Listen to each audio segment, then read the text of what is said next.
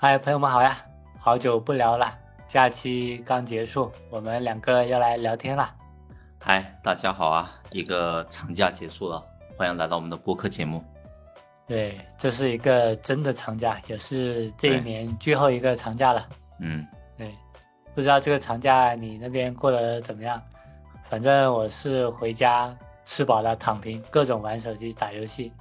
有时候还点。外卖搞杯奶茶喝一喝，好不惬意的生活。假期生活倒也跟我们今天这个话题有所契合，因为这个假期我也是充分享享受了一一下在家躺平以以及那个信息化数字化的那个呃便利给我带来给我的生活带来各种各样的一些一些便利性。哎，可以说如果不是现在的数字化时代。我也不可能有这个假期的这么体验躺平的这样的一个数字化生活，所以今天我们就聊一聊当前我们数字化生活的一些现状。嗯，因为这个长假的话，马上再过几十分钟就要过去了。然后这个长假的话，其实过得也还行，虽然说我没有没有像你还能玩玩手机、那个打游戏，还能点外卖、搞搞奶茶，我这个倒没有，我只是说。在手机里面去看一看，呃，世界各地啊，因为这个数字时代的到来，确实让我足不出户就可以宅在家里面游历全世界。对，看朋友圈里面大家各种发。对，然后以及包括刷各刷的各种短视频，然后就可以看到世界各地的一些盛况。是的，对，因为这次回这次长假也回得上家，然后基本上也没有怎么出门，除了去看了几次海和爬了一个山。然后呢，跟朋友出去吃了几次饭，然后呢，逛了几次的植物园，其他可能就没有了。然后基本上的大多数时间，其实还是宅在家里面吃饭、睡觉和休息。嗯，对，因为实在不想出去跟别人在长假的这个时间里挤在路上，或者是在各个景区里面去拼命的去排队啊。嗯。然后其实因因为就是这个数字化时代的一个便利，就是真的让我躺在家里就能享受到这个有利这种全世界了解全世界这样的一个机会吧。是的，我觉得可能还比我出门更加的有意思。嗯，如果说放在以前那个数字化时代并不发达的那会儿的话，其实根本就想象不到说还能躺在家里面足不出户就可以感受在千里之外的这个世界的生活。对。首先，其实就应该感谢一下这个数字时代，然后借由这个机会的话，我们今天就是来聊一聊这个数字时代一个生活。嗯嗯嗯。然后，首先就是来谈一下说，呃，你身处在这个数字化时代的当下的话，那么你自己切身的一个感受是如何的呢？嗯，反正像我最直观的一个感受的话，就是在这个那个数字化这么发达一个呃现代。在这个时代去生活，我觉得真的就是因为像我们也体会到以前二 G 的那个时代嘛。对，以前就是二 G 就拿那种山寨手机，然后搞那些呃网页，然后搞那个手机 QQ，就就很很卡。反正以前那个那个网络时代跟现在对比起来，感觉就是像原始社会一样。嗯。所以我们也也经历了从呃一个时代的变革嘛。反正给我带来最直观的感受就是灵活、便利且自由。对，反正这个数字化时代，呃，是给我带来这样的感受，但是感受我觉得也会因人而异吧。对，反正最主要的感受是有几个方面。首先第一个的话就是，呃，社交的便利性。对，反正就是信息化、数字化，它那些应用也很很发达嘛，然后多丰富多彩，然后可以给。给更多人提供更多社交互动的机会，就是人们都可以通过那个社交媒体在线聊天和视频通话，跟朋友啊、家人啊、同事啊保持联系嘛。嗯，反正这也是呃，不仅给我们带来了便利，同时我们也能够更方便快捷的去知道，哎，我们关心的人，或者说我们呃我们的朋友他们正在做些什么。就比如说。像你前面提到的，哎，我可能在家足不出户就能够游历世界，就就能够看，比如说我朋友圈的朋友，哎，去哪玩，他们拍那些照片，哎，有多好看，哪个地方更好更好玩，然后就能够通过他们的一个分享，然后就去了解到，呃这些信息。如果是像以前那种，你写封信，十一都过完了，你信都没收到，信都没收到，那这个就一点都不便利嘛。对。第二点的话就是，呃，便捷性跟效率的一个提升，就是呃，像以前我们点外卖是没有这些软件的，是打电话的，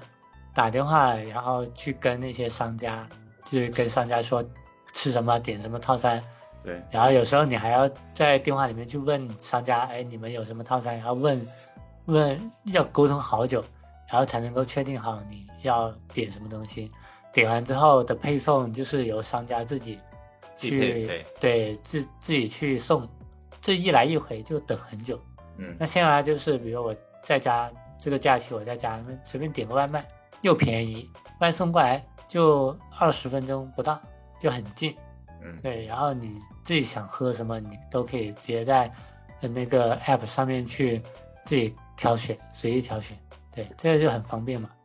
第三点的话就是一个。呃，数字化时代的一个发达也造成呃我对这一块的一个依赖吧。就比如说现在，如果你让我不用手机，或者说不要去用手机里面的某一些应用，然后去给自己提高我的一个便利性的话，那我肯定可能也是会很难受的。就虽然说你可能呃强制的去戒断，也也可能过一段时间也可能会适应。但是你过了那段时间之后，你再去恢复去使用这些数字化时代下的一些产物的话，你会感觉，我靠，这我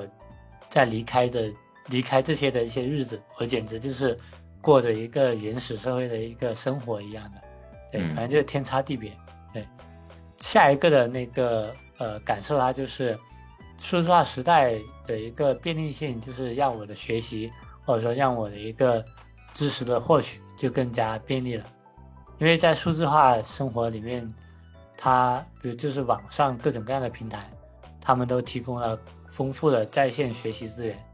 像以前我们初中、高中的时候，你你要去学习，要去找一些什么资料，都只能去一些书书店，然后去翻，或者说去看你买的一些工具书。那现在呢，就是就很简单了，你直接。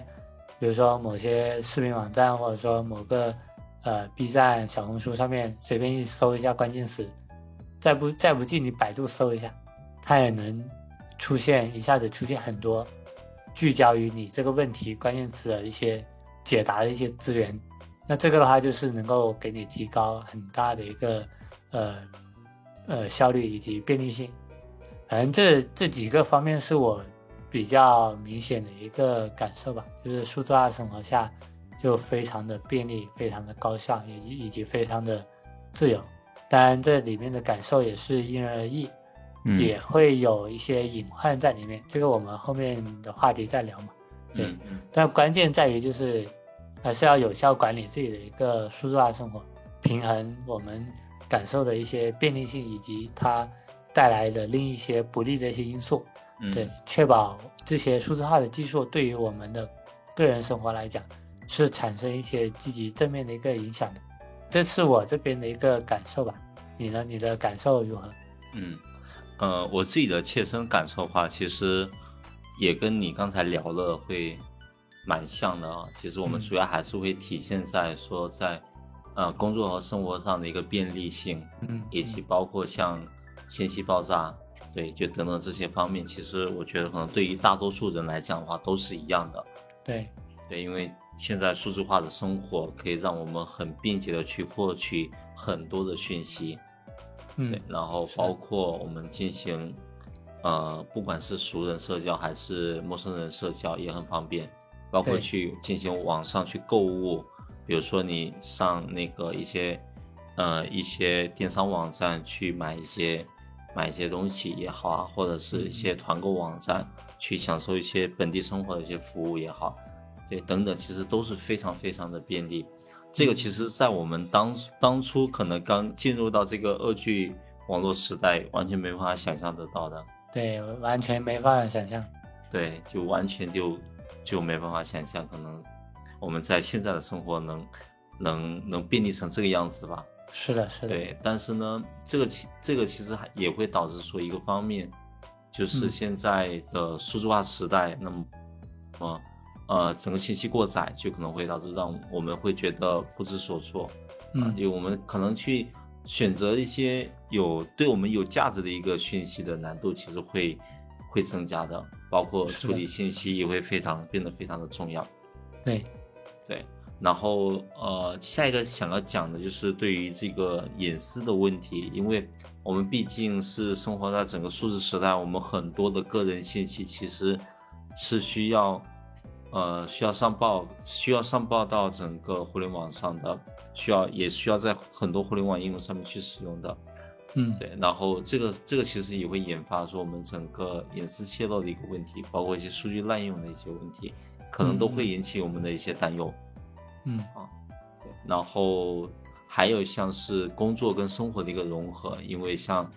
呃数字化时代的到来，让我们的工作其实也不同于原先的这种传统的工作模式，我们会更多的是采用很多的远程的工作形式，或者是在线写作这种形工作形式，其实也会变得越来越多，而且工作跟生活的这个边界也会变得越来越来越模糊。是的，对，就很多时候就会出现，出现说可能在生活当中的话，可能时不时就要去处理很多工作上面的这些事情。对，因为找你也变得方便了。对，对你通过各种的这种是这种 M 的工具的话，都可以找到你。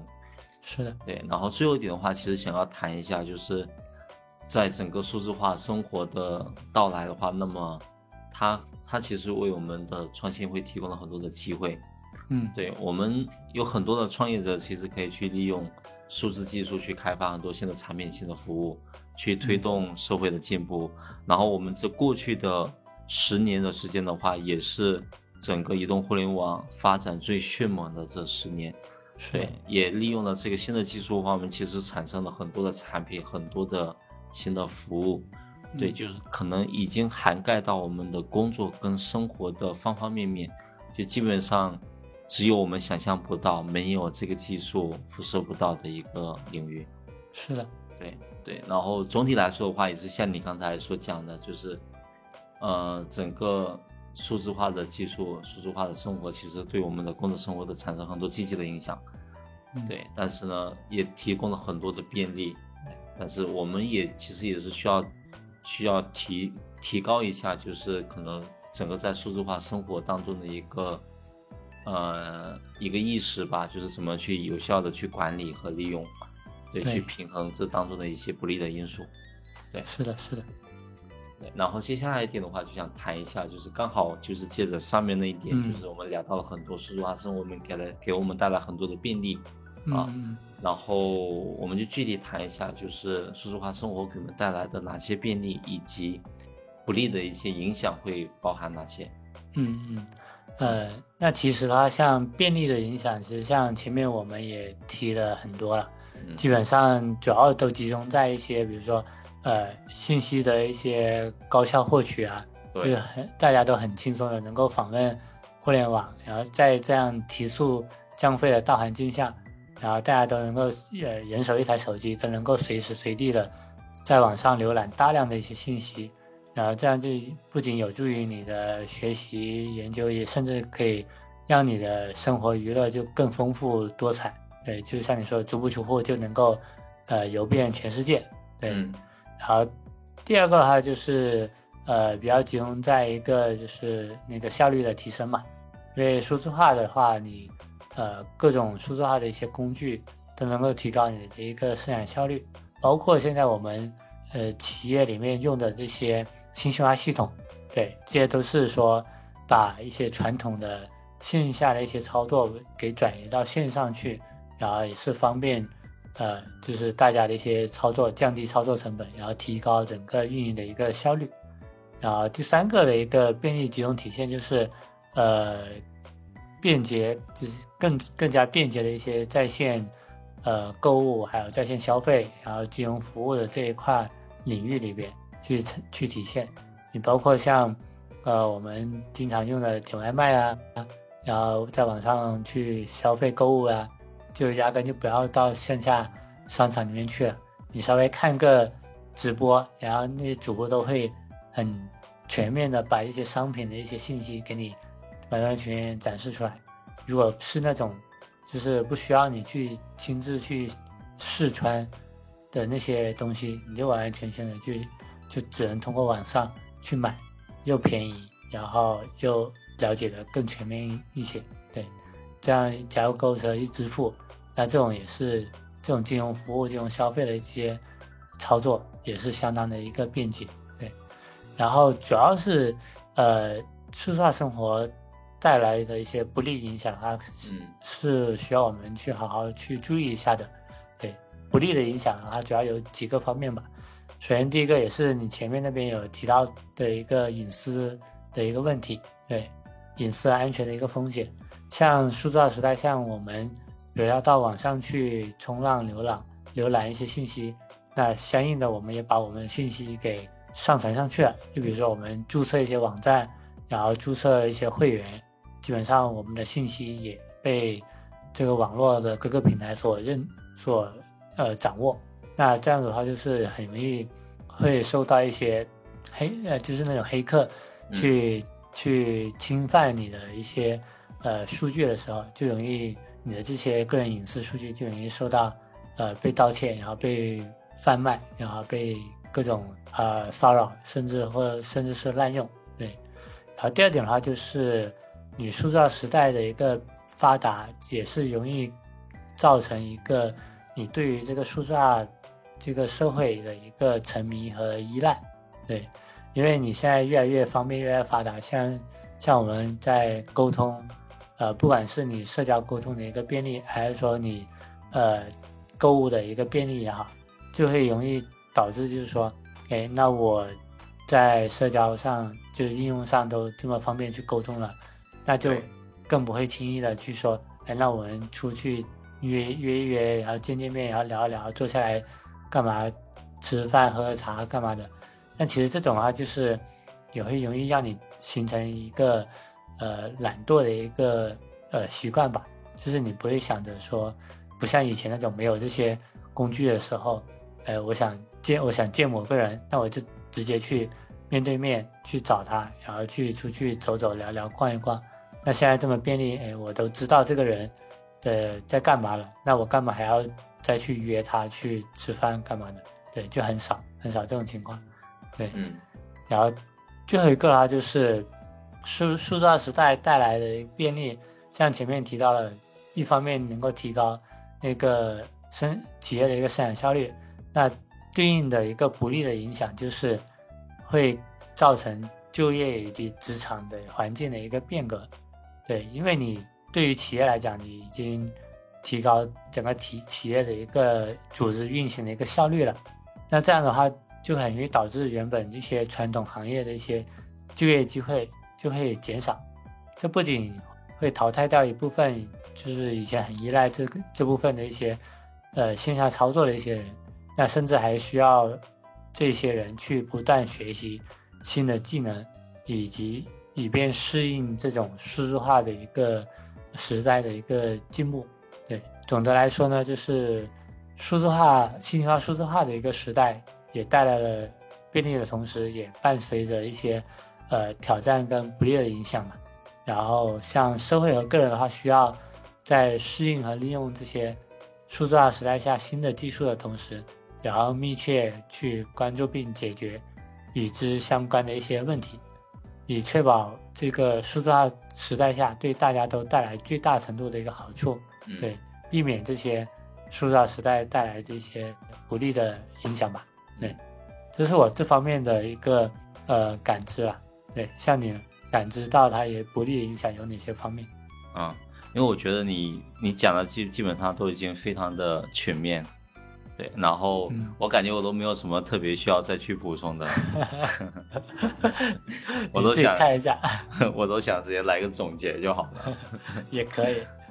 然后呢，因为我在讲的就是。对于像在工作跟生活当中的一些便利性的话，其实，在我们不管在学习那个时代，学习的时候话，还还是说是在工作，还是说在生活上面的话，我们其实感触会非常深，因为我们我们其实是处在这样的一个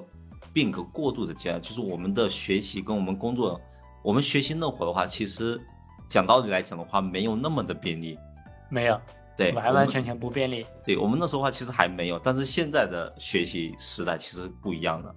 对，对，就我们我们那会儿的话，其实基本包括移动互联网啊，就基本上没有。就刚刚开始发展吧，可以这么理解。是的，对，就是现在的话，当然不一样了。现在其实学习的路径可以有很多很多。然后，呃，我我想讲的就是给我们的工作和学习带来便利性的话，就会包括具体来讲啊，就包括工作上面的话，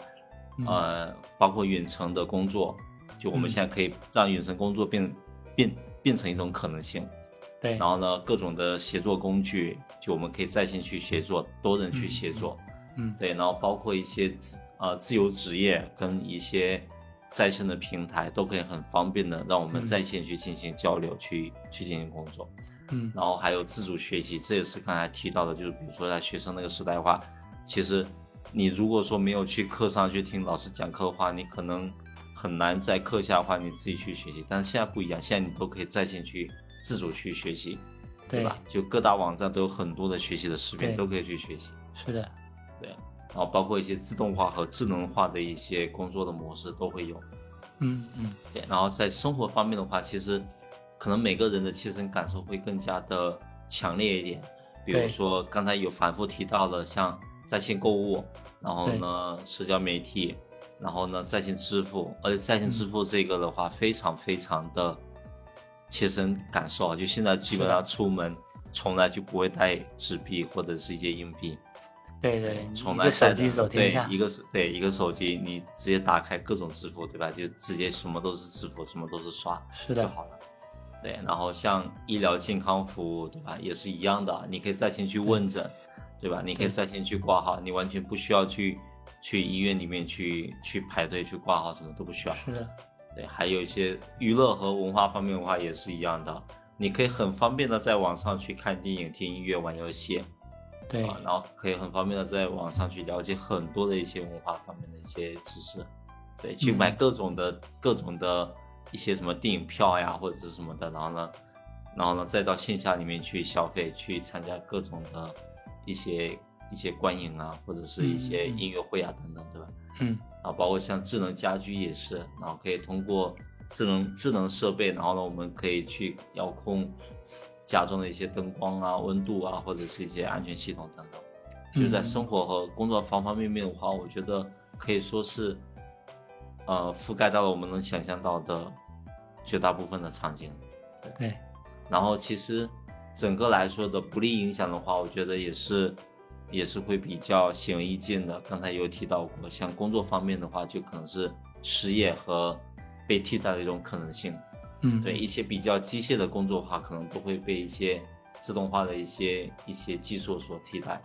是的。然后包括一些工作的压力啊，工作压力上面，因为你现在的话，工作跟生活的界限会非常变得非常非常的模糊。嗯，对，那么工作上面的压力也会越来越大，包括内卷啊什么的，我们之前有聊过类似的话题。是的。对，还有信息的过载呀、隐私的问题呀。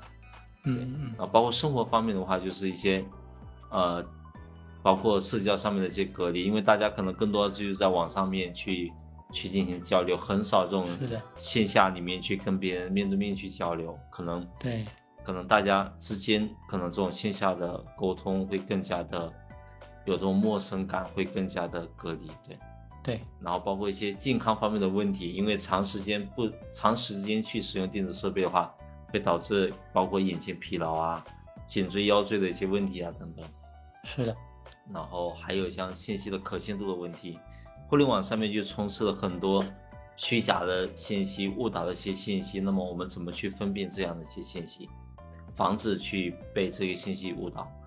啊？然后还有的像是一些数字鸿沟，就可能对尚未去接触到这个数字技术或者不具备这个数字数字技术这样能力的人，可能就没办法适应这种数字生活，特别是在一些。农村里面可能对于上了年纪的这这一这老一辈的人来讲的话，会表现的非常非常的明显。嗯，他们就会导致说，比如说很切实的问题就是，可能他们去医院里面挂号，可能都不知道怎么去挂号。对，或者打车都不知道怎么打。对对，而且就是打车不知道怎么打，因为现在的话，你车你路边拦车不好拦，那么你先你再先去打车，你都不知道怎么去打。是的，啊，所以我觉得，啊，在在我们在我们享受到工作和生活的便利的同时的话，真的，呃，它同时也是会暴露出很多的一些不利的因素吧。这可能也是，也是一个一个事物的两面性，对吧？就可能是一把双刃剑。对对。那么我觉得这些问题，对这些问题其实都是值得去思考和值得我们再去去去做一些。调整或者是改善的，是的，是的，嗯，那么对于未来的这个数字化生活的话，那么你还期待高速发展的数字化能力还能帮助我们去解决哪一些问题呢？嗯嗯，呃，像我的话，我感触比较深的有有有有一点就是，可能我以前也也做那个产品行业做过这方面嘛，就是一个呃医疗保健方面的一个。呃，研究跟诊断的数字化吧，对，像现在虽然说我们也可以在线去问诊，在线去沟通，但现在的的也仅局限于说你去跟这医生去聊，或者说去把你的一个呃诊断已经有的一些诊断报告也发过去，然后医生可能也是做一些简单的判断，但是你再深层次一点的话，就可能说让。建议你去医院做一些更全面的一些检查。那可能在未来的话，我觉得像比如像现在五 G 或者说六 G，呃的一个技术的一个发展，以及未来的一些呃远程的一些纳呃那呃遥控机器人或者说远程的一些纳米技术啊，然后发展出来之后，然后就可以联动的去，比如可能未来就是你足不出户，对于一些老年人来讲。就可以，比如通过一些医生的一些遥控，或者说通过一些器具，然后就是安装在你身上的话，就可以通过医生远程的一些数字化的一些手段，然后去控制一些进行远远程的一个体检以及诊断跟治疗。对我觉得这个的话也是，呃，未来我比较呃希望能够。尽快的出现这样的一些技术，这样的话就是等以后我们老了话，也能够享受这样的一个对，跟跟着时代的发展，享受到这样的一些便利。对，呃，另外的话，在这个医疗保健方面的话，就是未来就是你数字化的一个越来越发达，你的人工智能加这个大数据的一个分析，也可以辅助的去加速药物的一个研发，也提高疾病早期检测的一个准确性。也进也能够进一步改善，呃，通过这些分析，然后改善医疗资源的一个分配，呃，去协调不同地区的一个医疗资源的一个平衡嘛。对。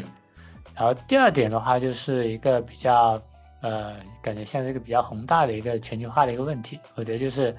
就是气候变化跟环境的一个保护嘛。现在大家都在讲环境的一个，呃，越来越恶劣，然后，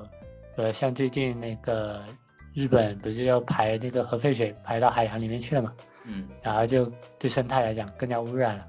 但可能比如说像数字化技术的话，就是可以时刻去监测这个气候的变化，以及这个呃，比如水水资源的一个污染的一个变化，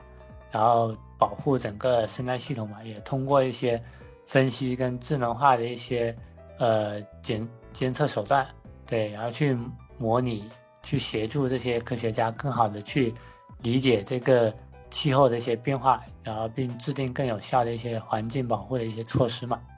第三点的话就是，呃，灾害的一些预警跟管理嘛。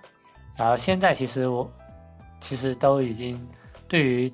地震以及对于一些海啸的预警或者说台风的预警，其实我们这边都都有做的蛮好的。对，像台风就很明显啦，就是能够呃。预测这个台风的一些行进的轨迹嘛，对。那像未来的话，我觉得除了预测越来越精准，它轨迹以及它那个强度越来越精准以外，提前量也能够打得更充足。另外的话，就是灾后的一个呃调配以及灾后的一个重建的一个呃管理以及帮助的话，我觉得也是可以通过这些呃数字化时代的一些技术，卫星的一个遥感，或者说你卫星跟地面的一个联动，去进行大数据的一个分析。我觉得这也是未来呃对于灾后重建的一个呃很有效的一些帮助手段吧。对，然后最后一个啊，就是呃整个。城市以及城乡结合的这些，呃，生态不不仅是生态，还有就是呃居民生活的一个可持续发展的一个呃把控吧，能够提高城市跟城镇以及呃农村之间的一些交通的一个流畅性以及资源的一个呃协调性，还有对于生居民生活质量稳步前进的一个把控，对。当然这些只是一些事例了，也是目前来讲，我感觉可以进行一定程度畅想的一些一些点。对，反正数字化、信息化、数字化的一些能力，不仅在我提到的一些方面，呃，在很多很多方面、很多很多领域都有巨大的一些潜力，也可以帮助人类攻克各种各样的一些重大难题。然后不仅是提供。呃，不仅是提高呃我们的一个生活质量，更是能够推动社会的一些进步吧。对，嗯，对。然后除了这些点以外，也还需要比较关注的就是数字化呃的一个发达发展，也带来相关的一些数字化的一些伦理和隐私安全的问题。这也是我们前面就反复提到过一些不利的一些影响的一个层面。对。然后还是要尽量确保这些，呃，新的一些技术的应用是安全的，也是符合我们一些伦理以及人道主义的一些道德的。对，反正这是我这方面的一个对未来数字化生活的一个畅想吧。对，你呢？呃，其实我觉得可能在我们现在已经接触的很多领域上面的话，其实在未来都应该会有。更加进一步的一个畅想吧，包括你刚才有提到过的，像，呃，医疗保健啊，然后像环境保护啊，对，然后像一些城市规划呀、可持续发展呀等等，我觉得可能在以后都会有更进一步的发展。虽然其实在现在已经有取得一定的成果，呃，其实还会包括像一些经济跟商业、社会服务、科学研究等等等等各方面，我觉得应该都会有涉及。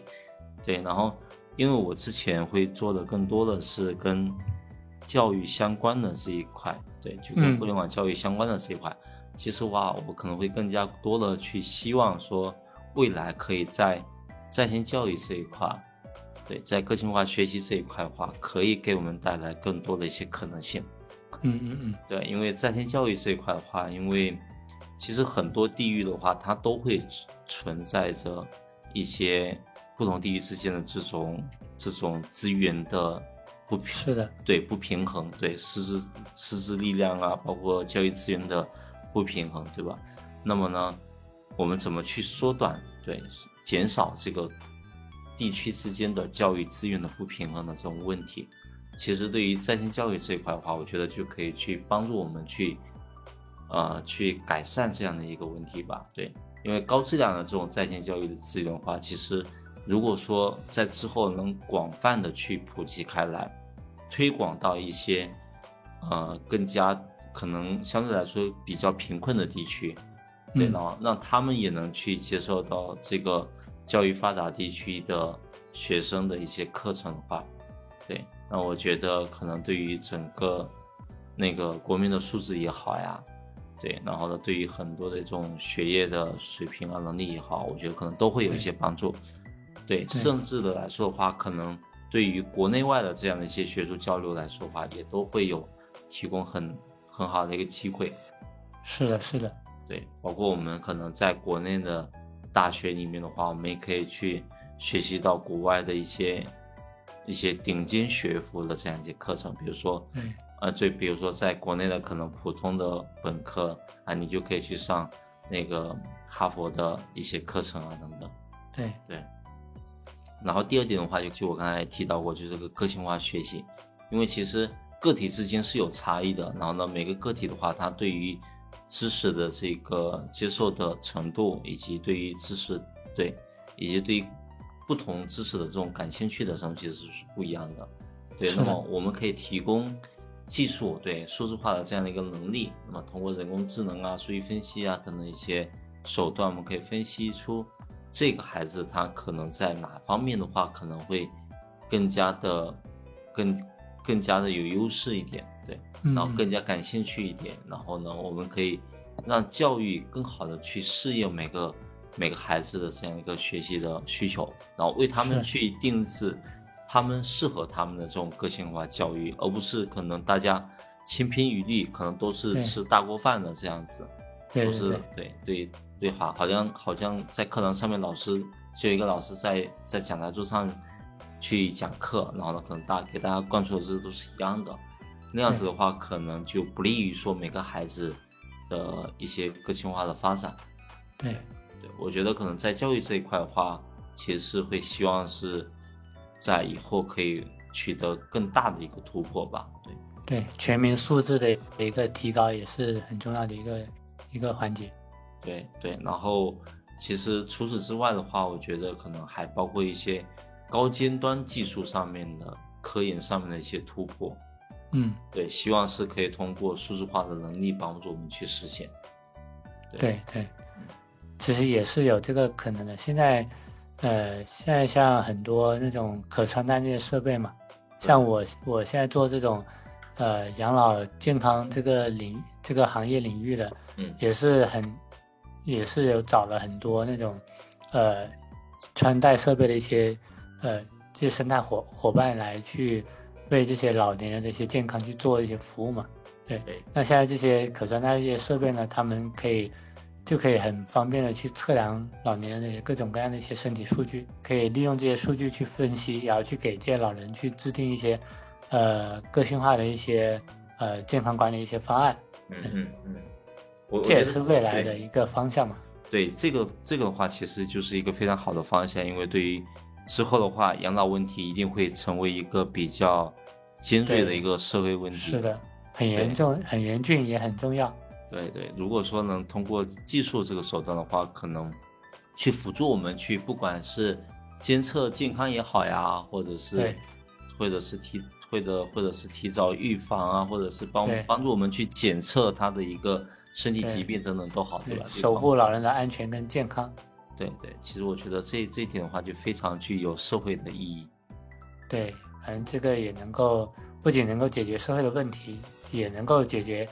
呃，比如说一些其他年轻子女家长的一些问题。对对，所以其实在我在我在我看来的话，我觉得数字化时代的到来的话，其实它可能会存在一些一些不利的一些因素哈，就可能可能负面的一些影响吧。但是呢，我觉得社会社会逐渐逐渐发展，那么它的一些数字化的能力、数字化技术化，它其实相对来说，它带来的这种正面的意义和价值，它肯定是远大于说它的负面的意义的。对，我感觉还是利大于弊嘛。对，因为像那些弊端的话，大部分都是呃可以通过一些手段或者方式方法去尽量避免，或者说一些进行一些。正向的一些引导，对，行，那我们这一期就收假回来之后的第一期播客，我觉得也聊得差不多了。那我们这次播客就先聊到这儿，感谢大家的收听，我们下期再聊，拜拜。感谢大家的收听，我们下期再见，拜拜。